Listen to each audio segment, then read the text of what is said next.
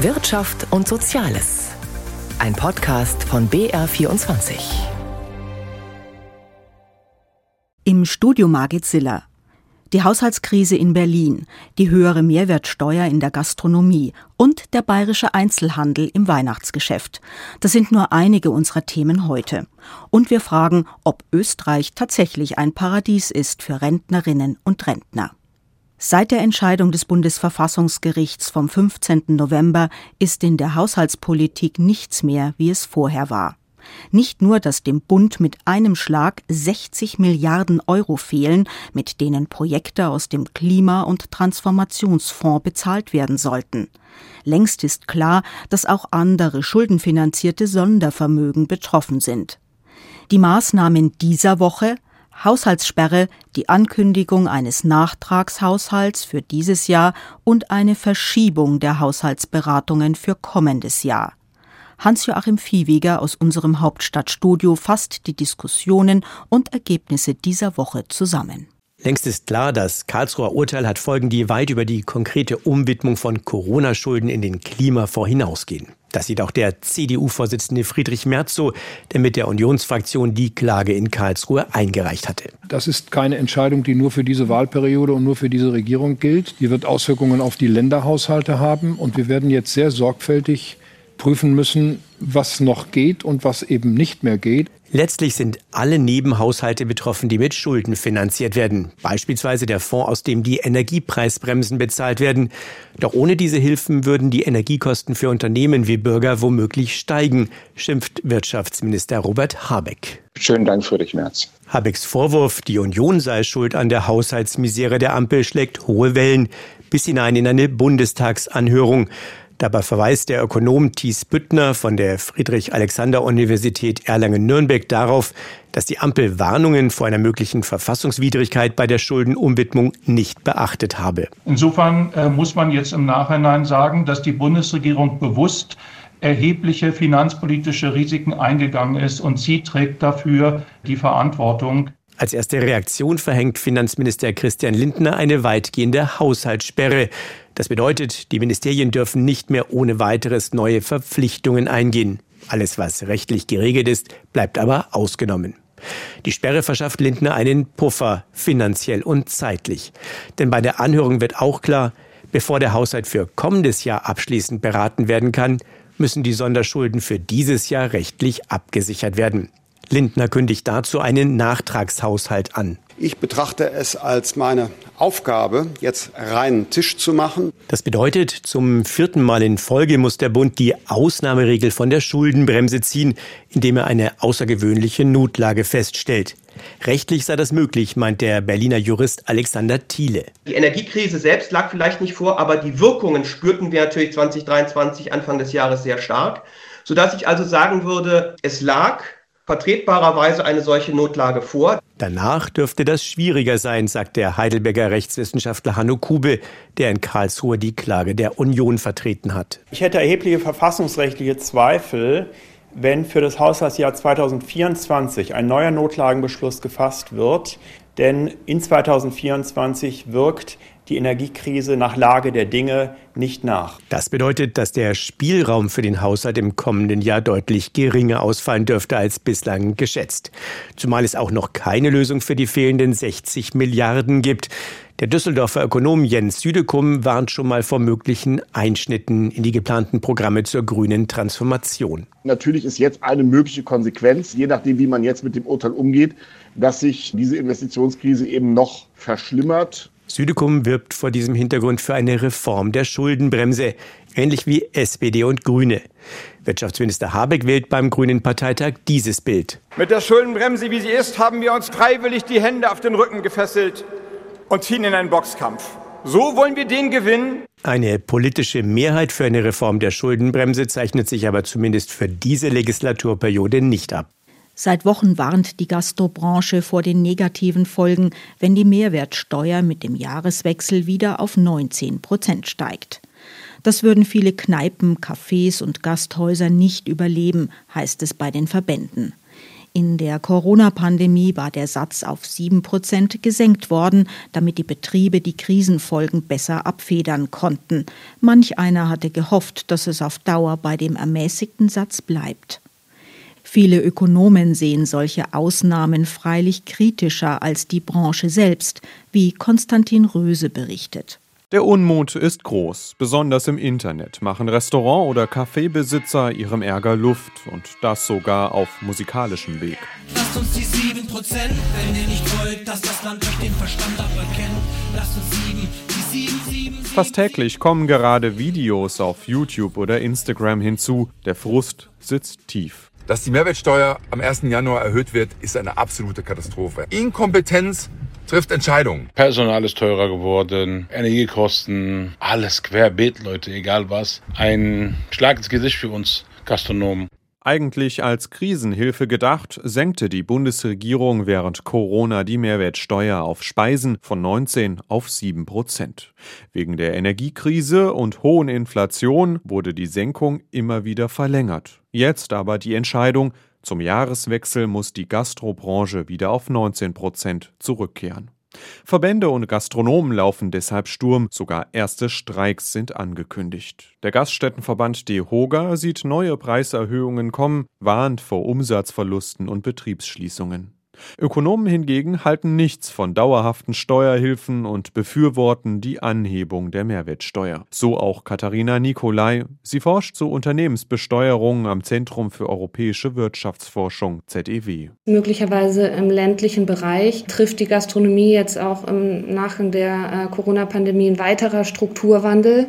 Trotzdem sehen sich auch andere Branchen ähm, einem Strukturwandel gegenüber und da ist so eine ähm, selektive Begünstigung einer Branche eben kein Instrument, mit dem man das aufhalten könnte. Die Lage in der Gastrobranche jedenfalls ist sehr unterschiedlich. In Großstädten liegen die Umsätze von Restaurants mittlerweile schon über dem Corona-Niveau, auf dem Land ist man davon noch deutlich entfernt. Der Blick auf die Zahlen zeige aber auch, Betreiber hätten ihre Preise stärker erhöht als nötig, erklärt Carsten Presky, Chefvolkswirt der ING Deutschland. Das heißt, dass hier wirklich äh, mehr weitergegeben wurde als nur die gestiegenen Kosten. Und ähm, von daher ist eigentlich auch davon auszugehen, dass jetzt mit dem Wiederanstieg der Mehrwertsteuer nochmal höhere Kosten nicht komplett weitergegeben werden können im Gastgewerbe. Die Preise für Essen in Gaststätten lägen aktuell rund 20 Prozent höher als vor Corona, so Presky. In Berlin regt sich schon Widerstand bei den Ländern. Sie könnten eine Mehrwertsteuererhöhung noch verhindern. Experten halten das aber für unwahrscheinlich, denn den deutschen Staat kostet die Steuersubvention jedes Jahr rund 3,5 Milliarden Euro. Hilfen, die bei Restaurantbesuchen auch eher Besserverdienern zugutekommen. Für Ökonomen stellt sich noch eine ganz andere Frage, sagt Ulrich Kater, Chefvolkswirt der DK Bank. Das Mehrwertsteuersystem ist, glaube ich, grundsätzlich einmal zu überdenken, weil ich nichts Unsystematischeres kenne, äh, wie die unterschiedlichen Mehrwertsteuersätze, die selbst für einen Gastronomiebetrieb für die verschiedenen Leistungen ja sehr unterschiedliche Sätze kennt. Vor dem Hintergrund der aktuellen Haushaltsprobleme der Ampelregierung werden die Milliardeneinnahmen dringend benötigt. Eine Reform dürfte auch deshalb niemand angehen wollen. Manch einer gerät in den Wochen vor Weihnachten ja in ein regelrechtes Shoppingfieber. Viele sind da vorsichtiger, halten ihr Geld zusammen und lassen sich nicht von angeblich hohen Rabatten verführen. Das spürt auch der bayerische Einzelhandel. Die Kundschaft sei verunsichert, vor allem wegen der hohen Teuerungsraten. Carsten Böhne hat sich umgehört. Viel ist nicht los an diesem Mittag bei Spielwaren Krömer in Schrobenhausen. Das Weihnachtsgeschäft dürfte auch erst jetzt richtig losgehen mit dem Black Friday und dem Gedanken, ups, es ist ja nur noch ein Monat bis Heiligabend. Diese Kundin ist schon bestens vorbereitet. Mein Mann, der hätte gern ein Buch, das habe ich auch jetzt eben besorgt. Für meinen Sohn, der hätte gern ein Puzzle. Der ist zwar schon älter, aber er findet das so entspannt. Und deswegen wollte ich jetzt gucken. Sagt sie und ist gleich wieder darin vertieft, verschiedene Puzzlemotive zu vergleichen. Tausend Teile soll es haben. Ein paar Meter entfernt streift ein Mann durch die Gänge. Seine beiden Kinder sind noch klein. Die schreiben gerade aktuell einen Wunschzettel da gibt es halt dann auch mit Prospektmaterial, die suchen sich dann raus, was sie sich denn wünschen vom Grüßkind. Und dann schieben wir die mal kurz ab zur Oma und ich und die Frau fahren dann zum Shoppen. Dabei achtet er auf die Preise und vergleicht Internet und Geschäfte. Denn die Inflation sei schon sehr hoch. Und das spürt der gesamte Einzelhandel. Energiepreise, Inflation und andauernde Kaufzurückhaltung seien keine guten Vorzeichen, heißt es vom Branchenverband. Preisbereinigt rechnet man im Weihnachtsgeschäft mit einem Minus von 5 Prozent, meint Bernd Ohlmann vom Handelsverband Bayern. Wir merken schon das ganze Jahr im bayerischen Einzelhandel, dass die Leute ihr Geld zweimal umdrehen, dass gespart wird. Die Inflation drückt auf die Stimmung, die hohen Energiekosten. All das führt dazu, dass manch einer sicherlich auch beim Geschenkekauf dieses Jahr nicht so richtig in Weihnachtsshopping-Stimmung kommt. Spielwarenhändler Christian Krömer aus Schrobenhausen freut sich aufs Weihnachtsgeschäft, merkt aber auch, dass die Kunden derzeit besonders auf ihr Geld achten. Die Mami, die vorher was für einen Kindergeburtstag für 15 Euro gekauft hat, die kauft auch jetzt was für 15 Euro für einen Kindergeburtstag. Und wenn heute halt ein Lego Technik mal 79,99 gekostet hat und die Oma hat das früher für den Geburtstag für einen Enkel gekauft, dann gibt sie jetzt nicht 119,99 aus, nur weil der Artikel teurer geworden ist, sondern sie kauft halt was Kleineres, ja, das dann vielleicht 84,99 kostet. Die Kunden schauen dieses Jahr besonders aufs Geld. Aber deswegen extra am Black Friday einkaufen, um zu sparen, das muss dann wohl doch nicht unbedingt sein. Da bin ich eher nicht so ein Typ, also dass ich jetzt losstürze, wenn Angebotstage sind. Das ist nicht so mein Ding. Ich suche jetzt nicht nur wegen dem speziellen Tag. Das machen wir jetzt nicht. Da lassen wir uns jetzt nicht stressen. Weil wer weiß, ob die davor schon erhöht haben, preislich. Und jetzt gibt es halt einen schönen Rabatt. Habe ich noch nie gemacht. Ich bin mal aus Versehen reingelaufen, aber ich habe nichts gekauft. Dann doch lieber früh anfangen und in Ruhe Preise vergleichen. Gefragt werden dieses Jahr wohl wieder die Klassiker sein, heißt es beim Handelsverband. Uhren, Schmuck, Parfum, Bücher und Spielsachen. Die absolute Nummer eins aber seien Gutscheine und Bargeld. Die würden rund ein Drittel der Geschenke unter dem Weihnachtsbaum ausmachen. Immer mehr Pakete, immer mehr Plastiktüten und Folien. So kann es nicht weitergehen, sagte sich die EU-Kommission und hat einen Vorschlag für eine Verpackungsverordnung gemacht, der manch einem zu weit ging. Trotzdem hat sich das Europäische Parlament jetzt auf eine gemeinsame Verhandlungsposition verständigt. Aus Straßburg berichtet Paul Vorreiter. In der Europäischen Union entsteht immer mehr Verpackungsmüll und das Recycling hält damit nicht Schritt. Ob einzelverpackte Gurken, To-Go-Kaffeepappbecher oder die übergroßen Pakete von Online-Händlern. Seit 2010 ist unser Konsum von Verpackungsmüll in der EU um 20 Prozent gewachsen. Allein jeder Deutsche und jeder Deutsche sammelt jedes Jahr 225 Kilogramm Verpackungsabfälle an. Das ist ungefähr so viel, wie drei Waschmaschinen wiegen. So die SPD-Europaabgeordnete Delara Burkhardt. Die Verordnung sieht unter anderem vor, dass Kunststoffverpackungen nach und nach reduziert werden sollen, bis 2040 um ein Fünftel verglichen mit dem Jahr 2018. Im Jahr 2030 sollen bereits alle Verpackungen recyclingfähig sein. Mit der Verordnung will die EU aber auch dafür sorgen, dass Mehrwegsysteme zunehmend attraktiver werden als Recycling. Manchen Produzenten bereitete das im Vorfeld der Abstimmung Sorgen. Online-Händler fürchteten, einen beträchtlichen Teil ihrer Sendungen in wiederverwendbaren Versandboxen liefern zu müssen. Das Parlament entschied allerdings, dass es in Ländern mit hohen Recyclingquoten für das entsprechende Material nicht notwendig ist. Restaurants oder Fastfood-Ketten sollen es hingegen in Zukunft Kunden ermöglichen, dass sie ihre eigenen Mehrwegbehälter nutzen dürfen. Mehr Wiederverwendung vor Recycling ist entscheidend, um die Menge der Verpackungen nachhaltig zu reduzieren, CO2 und andere Emissionen zu verringern sowie den Raubbau an unseren natürlichen Ressourcen, den Verlust an biologischer Vielfalt und Umweltverschmutzung zu stoppen, mahnte die ÖDP-Abgeordnete Manuela Ripa. Das EU-Parlament will außerdem den Einsatz von absichtlich zugesetzten ewigen Chemikalien in Lebensmittelverpackungen verbieten. Damit sind per- und polyfluorierte Alkylsubstanzen oder Bisphenol A gemeint. Die Stoffe werden häufig verwendet, um vor allem Lebensmittelverpackungen aus Papier und Pappe feuerfest oder wasserdicht zu machen. Sie kommen in Shampoos, Anoraks, Pfannen oder Pizzakartons zum Einsatz. Ihnen wird eine Reihe gesundheitsschädlicher Auswirkungen zugesprochen. Bisphenol A etwa soll die Fruchtbarkeit beeinträchtigen.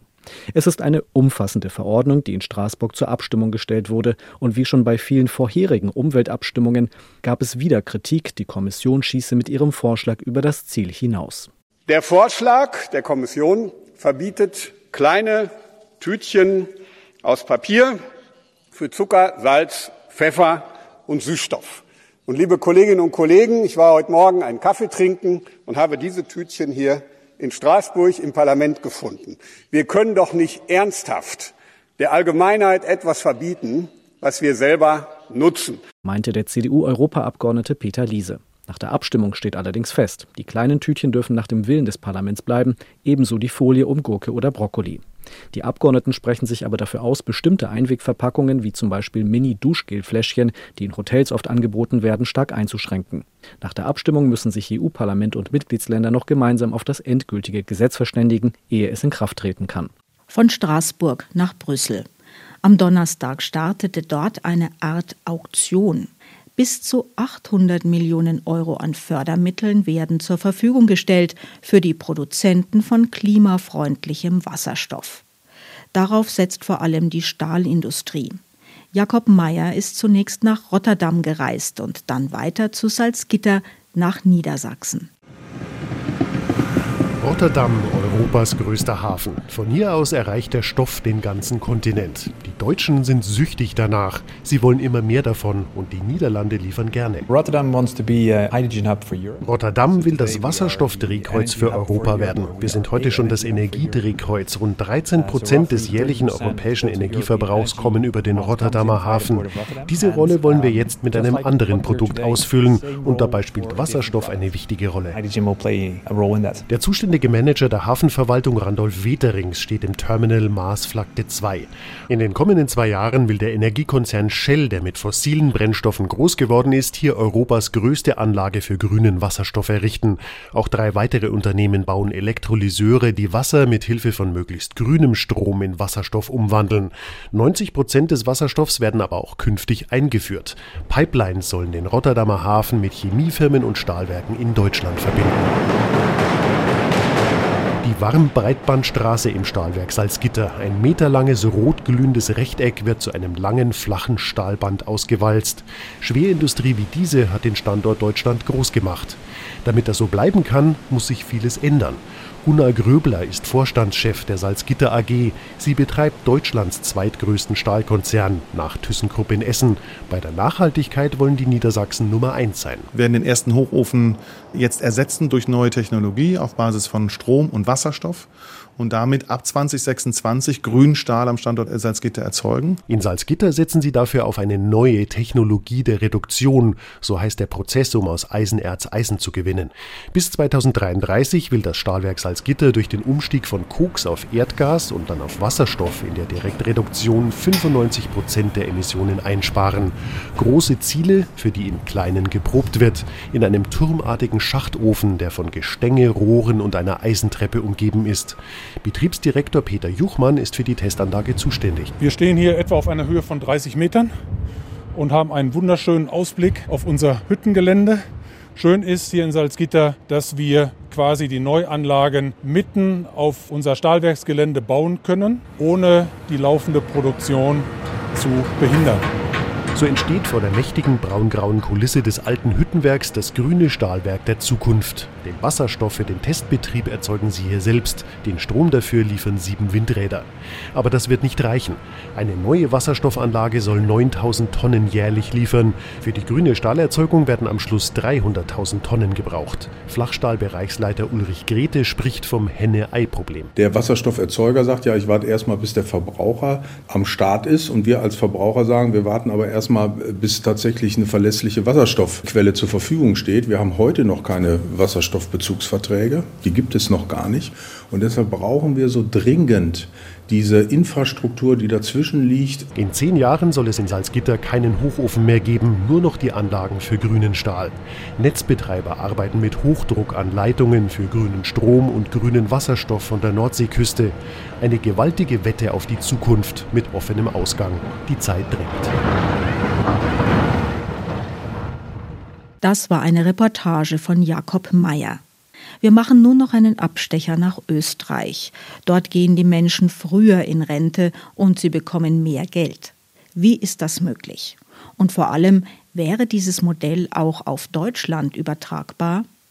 Reformen im Rentensystem bei uns seien längst überfällig, meinen viele Experten.